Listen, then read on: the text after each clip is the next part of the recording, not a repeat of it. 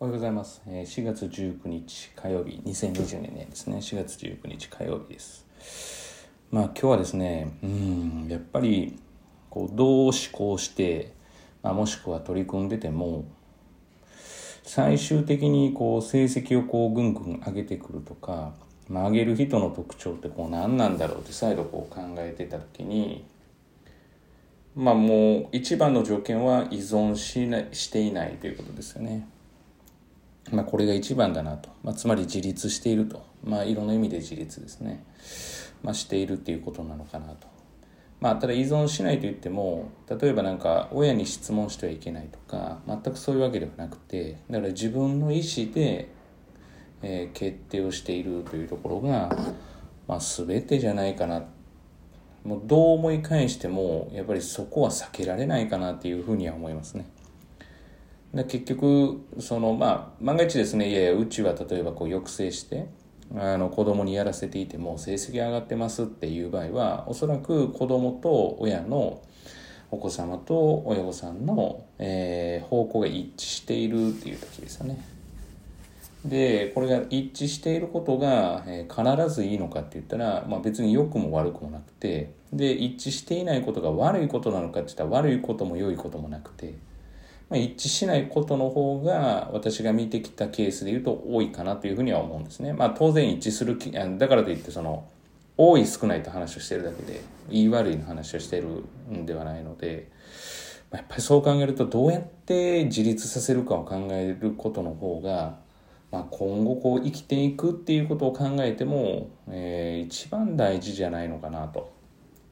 いうふうには考えます。まあ、どうやっぱりこう思考を巡らせてもうんまあ何度もこのポッドキャストでも話しますけど管理じゃもさすがにうんどこをゴールに置くかなんですよね本当にそこは。だからゴールが中学受験なんだったら、まあ、ある程度コントロールできるかもしれないですけれどもでもそこがゴールで結局中学受験させたいっていうことはまあ図らずもそのどちらかというとやっぱでやっぱり就職というよりも大学受験ですよねである程度のところに行ってほしいっていう親御さんの思いがあるんじゃないかなと思えば、うん、それが本当に無理からのことなんだったらやっぱり挫折する可能性って大きく、うん、可能性としては高くなるんじゃないかなと。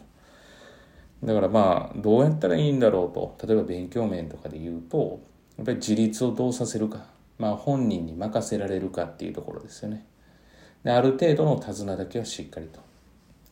はい、持っておくというかというところかなというふうにはやっぱり考えますね。やっぱ何度考えても最近そのことばっかりこうどう成績をこう上げようかなって言ってまあそのプランがこう一人一人出てくるんですけど、まあ、出てくる結論がやっぱり自立なんですよね。まあ、管理ではうん結局管理してたらうんすごいことになるなっていう例もあるしなのでもし、迷われてる方がいたらまあ当然その管理体制でできるっていうことだったら別にそこに私はあの口出しする必要は全くないと思うので、まあ、それで上がればいいと思います。がもし迷われててどうしたらいいんだろうという場合は、まあ、どうやったら本人が自覚してやるか。ただ自覚した時に勉強の方向に向かない可能性はあります。はいまあ、これはもうあの意図というか方向が違うっていうことだけなのでただやっぱり生き生きという生きているっていうことが暮らしているっていうことが一番大事じゃないかなって私は、まあ、日々感じてるのでそれが勉強っていう方向じゃなかったとしても、まあ、勉強なんていうのは別にあの教科の勉強だけじゃなくて、まあ、いろんな物事を知っていくって大人になってもできることもしくは大人になってもしていかないといけないことですからだからそういうことを、まあ、こう見つけられたら一番いいんじゃないかなと。で自立して自分がこう目標を見つけると本当にこうあのすごい成長したなっていうふうに感じられると思うんですね。でその成長したなと感じられる、えー一人の人間と親御さんが対峙してこういろんな話ができるようになったらすごくいい関係なんじゃないかなというふうに思っています。えー本日は以上です。本日も聞いていただきありがとうございました。では次回またお会いしましょう。